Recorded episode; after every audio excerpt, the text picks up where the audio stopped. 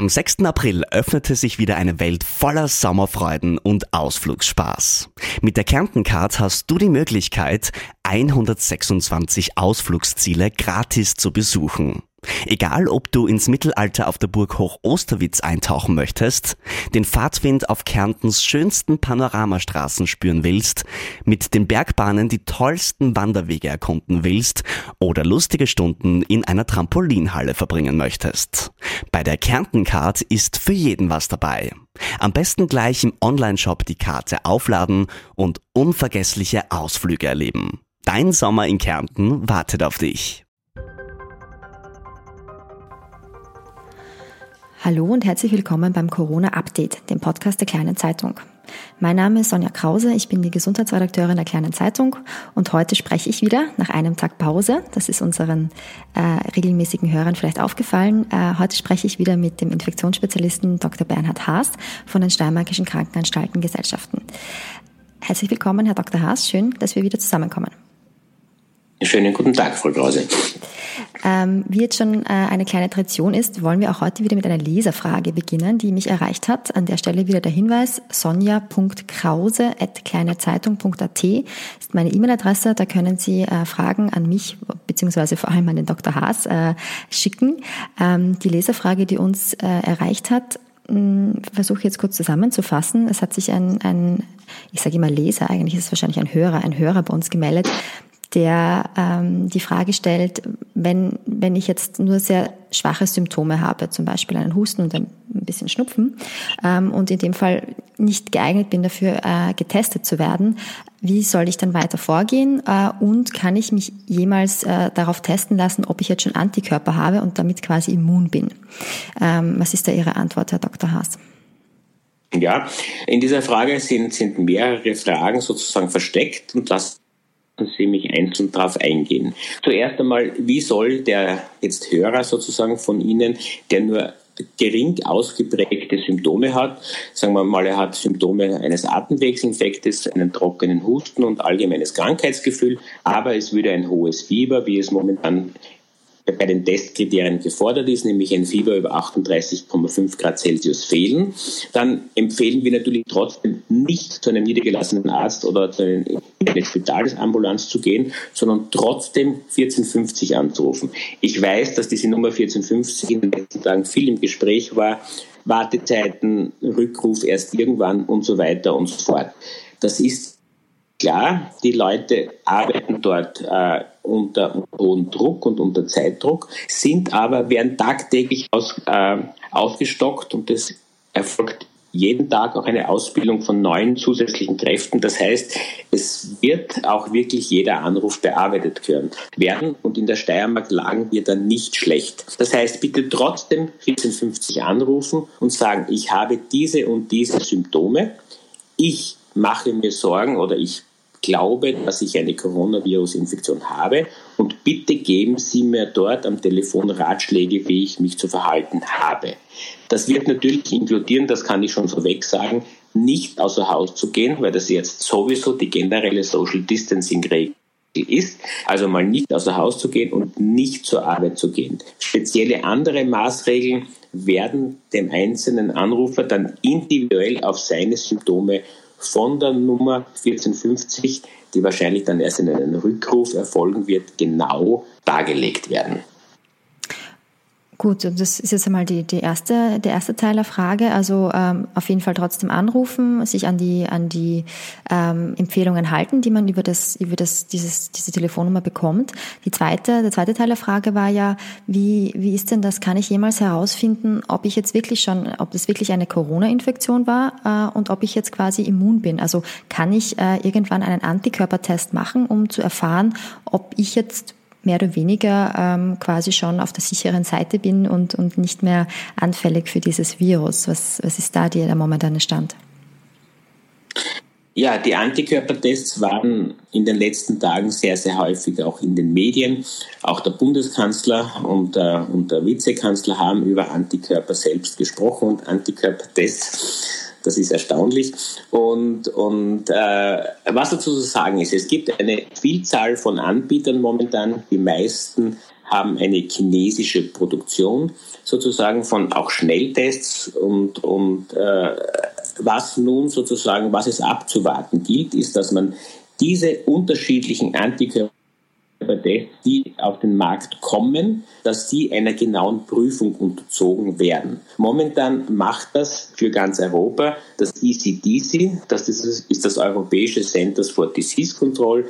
Die hat nun sehr, sehr viele Tests verschiedener Hersteller angekauft oder sich senden lassen und macht nun dort Untersuchungsreihen, um herauszufinden, welche dieser Tests wirklich seriös sind und welche gute Ergebnisse liefern, äh, dass man nach Durchführung dieses Tests sich auch sicher sein kann, dass die Ergebnisse stimmen und man sagen kann, ich habe nun Antikörper gegen SARS-CoV-2 entwickelt und ähm, dass dieses Test auch wirklich, äh, dass dieses Testergebnis auch wirklich aussagekräftig ist. Das ist nämlich auch epidemiologischer wichtig, dass man weiß, dieser, diese Person hatte die Erkrankung und ist nach heutigem Stand des Wissens auch für zumindest einige Zeit vor einer Neuinfektion geschützt. Das heißt, hier gilt es äh, auf jeden Fall abzuwarten, bis, bis diese Ergebnisse vorliegen und bis man auch wirklich sagen kann, welche Tests, äh, welche Tests äh, seriös und qualitativ hochwertig sind, wie Sie gesagt haben, weil es wäre natürlich fatal, wenn, wenn Leute in einer falschen Sicherheit sich wiegen würden. Ne? Also wenn, wenn diese Tests nicht sicher sind und man sich in einer falschen Sicherheit wiegt und glaubt, ähm, ich habe schon Antikörper und das wäre dann vielleicht ein falsches Testergebnis. Ähm, stimmt das so? Ja, das kann man so sagen. Und hier ist es sicherlich wichtig, man hat Geduld. Ich weiß, das ist in der momentanen Zeit nicht leicht, dass man sozusagen auch hier noch geduldig ist, aber man muss darauf warten, bis diese Tests auch wirklich validiert, das heißt auf ihre Genauigkeit hin untersucht worden sind und dann werden sie bestellt werden und in ausreichender Menge für, äh, für die Testung der Bevölkerung zur Verfügung stehen. Alles klar. Das heißt, für unseren, für unseren Hörer, der uns diese Frage geschickt hat und für uns alle anderen, die vielleicht auch äh, sich mit dem Gedanken äh, spielen oder darüber nachdenken, habe ich vielleicht schon diese Infektion gehabt, heißt es auf jeden Fall noch Geduld zu haben, bis, bis es da wirklich äh, verlässliche Tests gibt. Gut, dann ähm, wollen wir uns jetzt äh, den Themen widmen, die wir uns für den heutigen Podcast vorgenommen haben. Ähm, als erstes gibt es äh, spannende neue Erkenntnisse oder spannende neue Arbeiten dazu, ähm, wie eine Covid-Erkrankung bzw. Covid-19-Patienten behandelt werden könnten.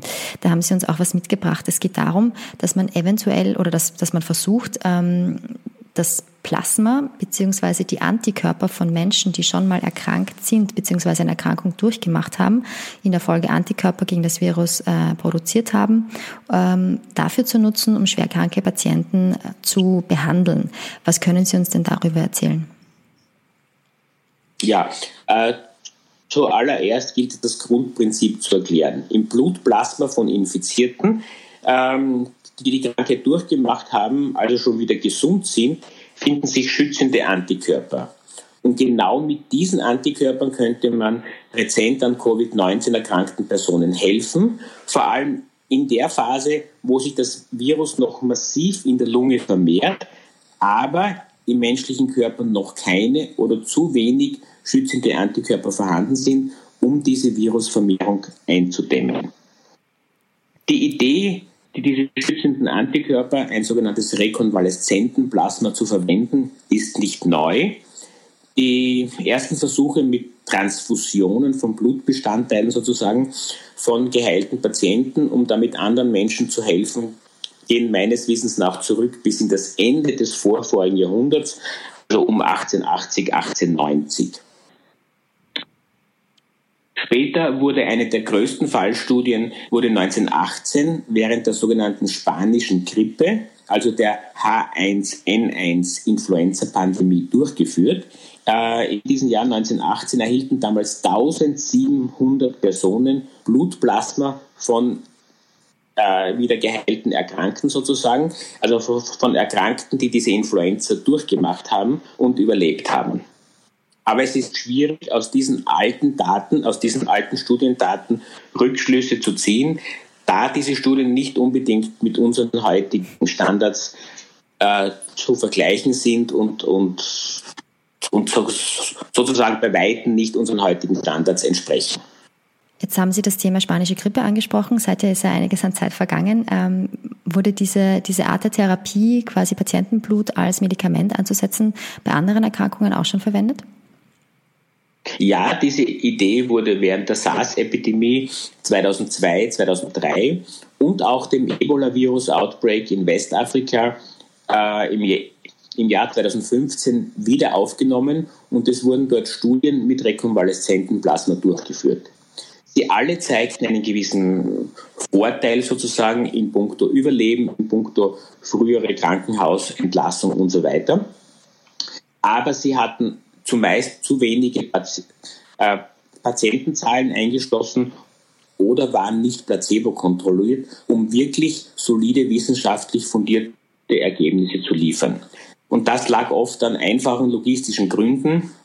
Es gab in den Ländern zum Beispiel beim Ebola-Outbreak der Demokratischen Republik von Kongo und Guinea einfach nicht genug Infrastruktur, um das Plasma in großen Mengen abzunehmen, also Plasmaspenden zu veranlassen und dann auch nach der Plasmapherese das Plasma aufzubereiten, also zu fraktionieren und in, in, in mehreren Produktionsschritten wieder für die Injektion bei Erkrankten aufzubereiten. Und das ist der eine Grund, also rein produktionsbedingt. Ich, ich brauche einfach schnell die Infrastruktur, um, um um die Plasmapherese zu machen. Und das Zweite, was immer den Studien im Nachhinein angekreidet wurde, man hat die Spender, die Plasmaspender nicht darauf hingescreent, ob es jetzt wieder Genesene waren, die übermäßig hohe Antikörpertiter hatten. Das heißt, in der Bevölkerung wird es Leute geben, die mit einem durchschnittlichen quantitativen Bereich von Antikörper reagieren. Und dann gibt es einige wenige, die mit sehr, sehr vielen Antikörper reagieren. Und wenn ich nun ein Hyperimmunglobulin-Plasma erzeugen möchte, wo ich ganz viele ähm, äh, Antikörper drinnen habe, dann macht es natürlich Sinn, mir so äh, mir vor allem solche Spender auszusuchen, die in ihrem Blut sehr, sehr hohe Levels von Antikörpern haben. Okay, das heißt, da gab es bis, bis dato Probleme, da wirkliche Daten zu generieren. Ist das jetzt im Zusammenhang mit, mit äh, SARS-CoV-2 besser geworden, anders geworden? Gibt es hier jetzt schon konkrete ähm, Daten zu dieser Pandemie? Ja, ähm, äh, in, in, in China also an der Zhejiang University School of Medicine, die übrigens auch ein sehr hilfreiches Handbuch über die Versorgung und und die Therapie von Covid-19-Patienten herausgegeben hat, wurde das Rekonvaleszentenplasma schon seit Ende Jänner in Studiensettings angewendet. Aber, so schreiben die Autoren von dieser Studie, wahrscheinlich ihrer Meinung nach erst zu spät im Krankheitsverlauf. Das heißt oft erst nach Tag 14 bis 21, wo natürlich durch das Virus schon wirkliche Organschäden vor allem in der Lunge gesetzt worden sind. Das heißt, in weiteren Studien müsste man auch schauen, dass man dieses Hyperimmunglobulin-Plasma schon vorzeitiger im Krankheitsverlauf einsetzt. In den USA, ähm, genauer gesagt von den Ärzten des Albert Einstein College of Medicine in New York, wo es ja momentan einen wirklich großen Ausbruch gibt, ähm, wurden schon Studienprotokolle mit, den, mit diesem Plasmaprodukt äh, eingereicht. Jetzt ist es ja natürlich so, dass man nicht, äh, nicht einfach das Blut quasi von äh, schon wieder Gesunden abzapfen und, und den, den Patienten verabreichen kann. Vielleicht könnten Sie ein bisschen erklären, welche hohen Standards da für die Sicherheit eingehalten werden müssen und auch, wie gut Österreich da, da aufgestellt ist äh, beim Thema Plasmasicherheit. Ja, hier muss man mal erklären, es es handelt sich nicht um ein Blutabzapfen, wie Sie es beschreiben, wie, wie wir es vom Blutspenden her können, sondern es würde, eh, es beinhaltet eine Plasmapherese, so wie wir es die Leute vom Plasmaspenden her kennen. Das heißt, es wird Blut entnommen und es werden die Plasmabestandteile dem Körper entzogen und die korpuskulären Blutbestandteile, also die Blutkörbchen, die Erythrozyten und andere korpuskuläre Bestandteile wieder in den Körper zurückgeführt. Das ist das Prinzip der Plasmapherese. Und wichtig ist, das ist ein sehr aufwendiges Verfahren und man muss hier wirklich die Produktionskapazitäten haben. Österreich hat hier schon seit vielen, vielen Jahren und Jahrzehnten sehr, sehr hohe Produktionskapazitäten. Und dazu möchte ich Ihnen ein paar Zahlen sagen. Österreich kann jährlich oder nicht kann, sondern macht es auch, produziert jährlich 5 Millionen Liter Plasma und die Gesamtmenge, die in der ganzen EU erzeugt wird, sind nur 8 Millionen Liter Plasma pro Jahr. Das heißt, Österreich hat, macht hier einen großen Anteil aus und dementsprechend exportiert auch Österreich 95 bis 98 Prozent aller Plasmaprodukte ins Ausland. Das heißt, zusammengefasst, Österreich hätte von den Produktionskapazitäten und von den äh, Einrichtungen zur Plasmafraktionierung eigentlich alle Gegebenheiten, um so ein rekonvaleszenten Plasma in größerem Stil herzustellen. Das sind ja mal gute Ausblicke. Jetzt war noch das Thema mit der Sicherheit. Ähm, wenn man so mit Plasma, Plasma arbeitet, kann es ja natürlich, oder theoretisch könnte es passieren, dass nicht nur die Antikörper, die man haben möchte, dem Patienten zugeführt werden, sondern eventuell andere Krankheitserreger oder problematische Stoffe. Wie wird denn hier vorgesorgt, dass das auch wirklich sicher ist, was, was hier produziert wird als Medikament?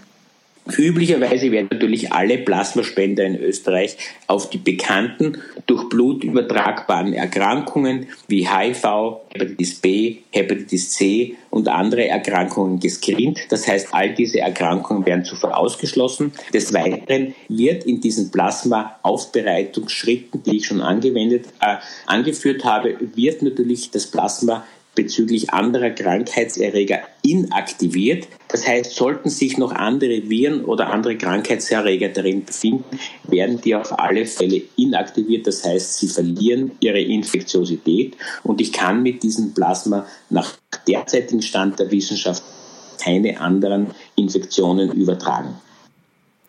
Das klingt jetzt so für mich, als wäre das, äh, wenn es funktioniert, ein eventuell wirklich äh, für Österreich auch sehr gut einsetzbarer Weg, um schwerkranke Covid-19-Patienten zu behandeln. Habe ich das so richtig verstanden? Mm, ja, zwei Einschränkungen. Man müsste es einmal sich anschauen, ob es durchführbar ist. Man müsste schauen, wie hoch ist der Anteil an Leute, die wir dann wirklich finden in Österreich, die die Erkrankung durchgemacht haben und die Antikörper gebildet haben. Das ist der Schritt eins. Der Schritt zwei ist, man muss dann schauen, wie hoch sind auch diese Levels der gebildeten Antikörper in diesen Personen. Reichen die aus, dass wir wirklich ein Plasmaprodukt herstellen können, wo ausreichend Antikörper vorhanden sind? Und der dritte Punkt, Sie haben gesagt, der Einsatz bei schwerkranken Patienten. Genau, glaube ich, hier müsste man sich den, äh, das Studiensetting neu überlegen, weil die Daten aus China zeigten, wenn man dieses Produkt zu spät einsetzt, nämlich wenn er bereits auf der Intensivstation ist und die Organschäden in der Lunge bereits gemacht worden sind, dann kommt vielleicht der Einsatz dieses Plasma, dass er dann nur mehr die Virusvermehrung verhindern kann, vielleicht zu spät. Und noch ein Wort dazu.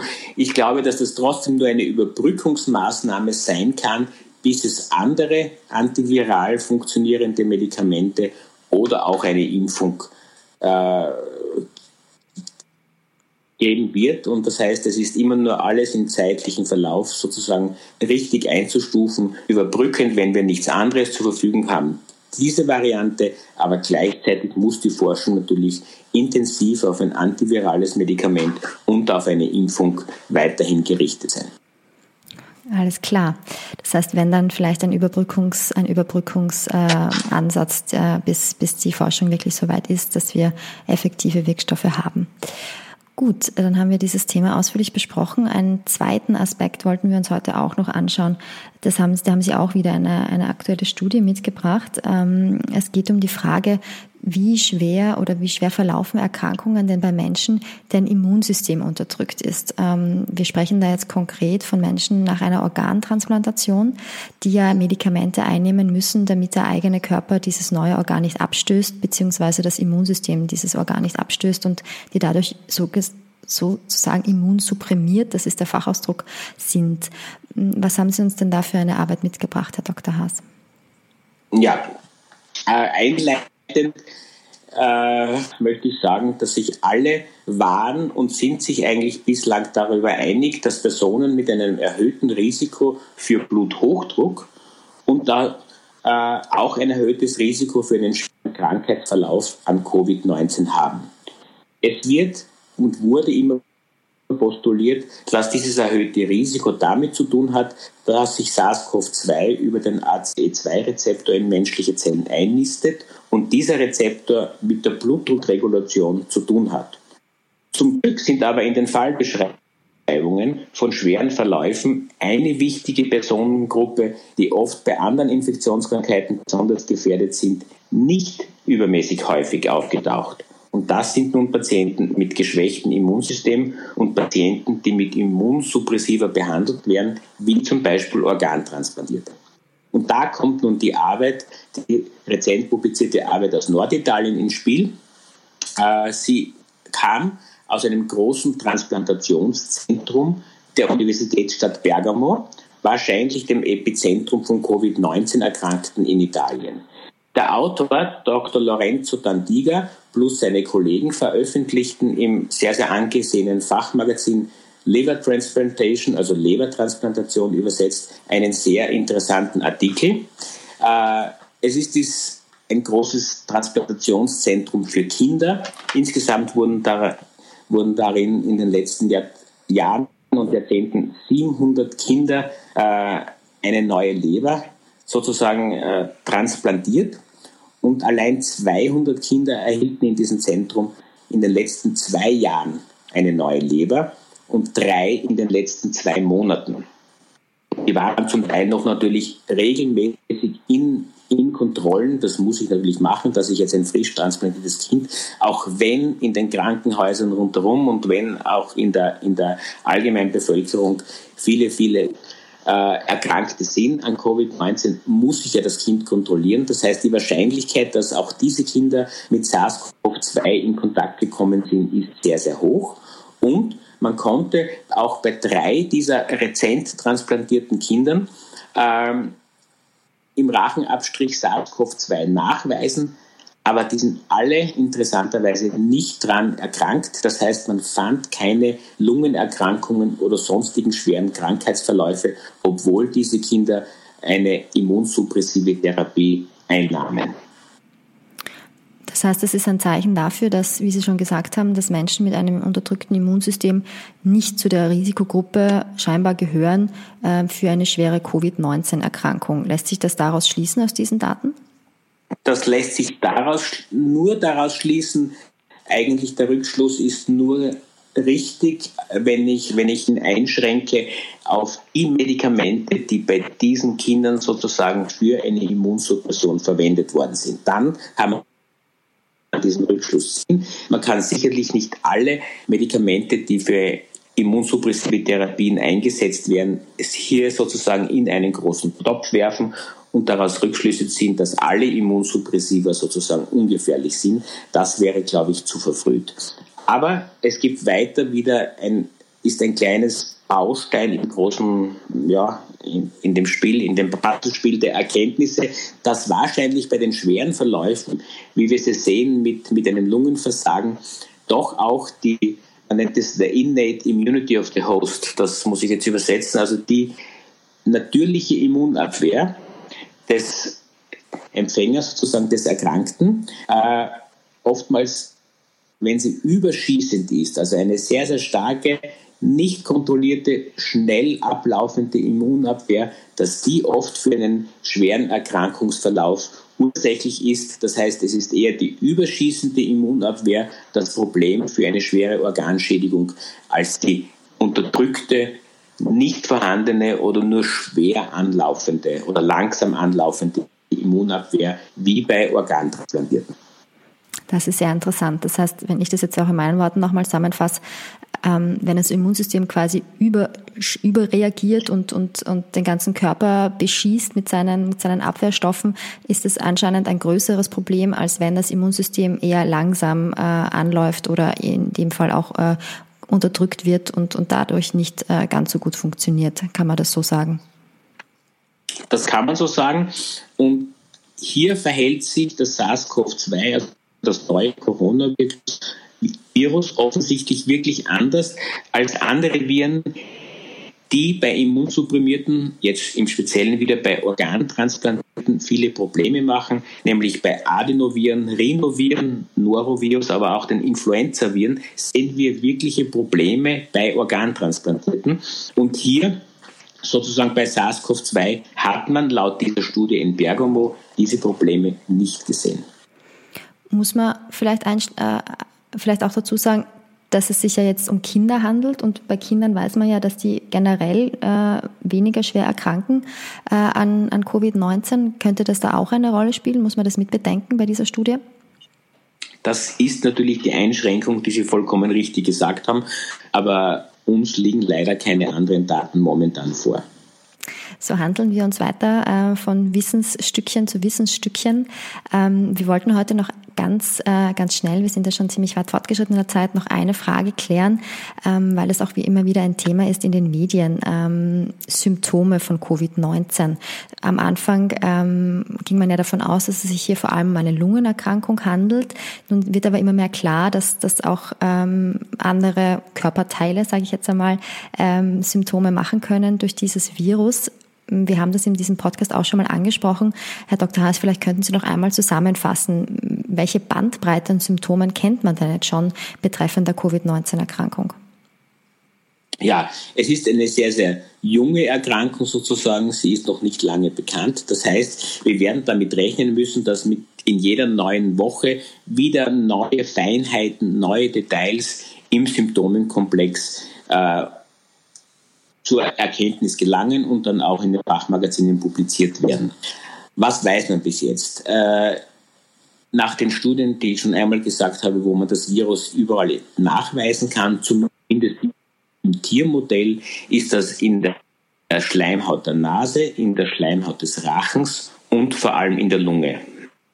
Das würde mal alles erklären, was wir an Symptomen haben, wie trockener Husten, das Hauptsymptom, weil hier habe ich in der Lunge auch die meisten Viren, aber auch natürlich Symptome des oberen Respirationstraktes, sprich äh, Halsschmerzen, Kratzen im Hals und Schnupfen. Auch wenn diese Symptome prozentual, also häufigkeitsmäßig weniger häufig dem Gesamtsymptomenkomplex Covid-19 zugeschrieben werden. Des Weiteren fand man in diesen Tierstudien äh, Viren in den in weiteren Organsystemen wie Skelettmuskulatur und Herzmuskulatur.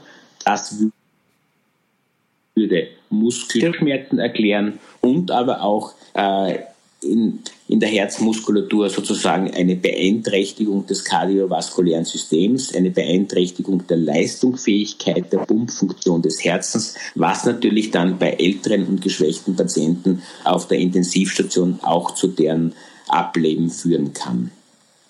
Weiters fand man das Virus im Rückenmark und ähm, hier kann, und im Darm. Und hieraus ergeben sich dann wieder folgende äh, Erklärungsmodelle. Rückenmark, das weiß man noch nicht genau, ob das dann vielleicht auch mit auftretenden Schwindel in Einklang zu bringen ist. Und zwar vor allem einen Lageschwindel, wenn man aufsteht oder sowas, das könnte sein. Äh, die Häufung des Virus in der Darmschleimhaut ist sozusagen für gastrointestinale Symptome wie Durchfall, ähm, Übelkeit oder andere äh, Symptome des Verdauungstraktes auf alle Fälle äh, meist verantwortlich. Also das sind aber alles unspezifisch, weil wenn ich einen Virusinfekt habe, wenn ich Fieber habe, wenn ich mich un unwohl fühle, dann habe ich natürlich auch oft unklare Bauchschmerzen und kann natürlich auch Durchfall haben. Ein weiteres Symptom, das immer weiter beschrieben worden ist, ist eine sogenannte Anosmie und Störungen des Geschmackssinnes. Also ein, ich, ich rieche weniger bis gar nichts. Das habe ich natürlich oft auch bei anderen Erkältungskrankheiten, allein schon nasenverstopfungsbedingt sozusagen. Aber das kann auch wirklich eine, ein spezielles Symptom sein, das muss man noch weiter prüfen. Und auch Störungen des Geschmackssinnes, dass gewisse Sachen einen wirklich einen, einen nicht angenehmen, um es mal auf Steirisch zu sagen, einen grauslichen Geschmack äh, empfinden lassen. Das wird auch immer wieder häufiger in der Literatur beschrieben. Haben wir das auch noch einmal zusammengefasst. Ähm, es ist wirklich interessant, wie sich da das Wissen äh, ständig verändert, quasi von Tag zu Tag. Deshalb sind wir auch so froh, dass wir hier regelmäßig mit Ihnen sprechen können, Herr Dr. Haas. Ähm, an der Stelle noch einmal danke für Ihre Zeit und für Ihre Expertise. Wir gönnen uns äh, wieder ein freies Wochenende. Wir gönnen Ihnen auch ein, ein entspanntes, hoffentlich halbwegs entspanntes Wochenende. Ähm, sagen danke fürs Zuhören und bleiben Sie gesund.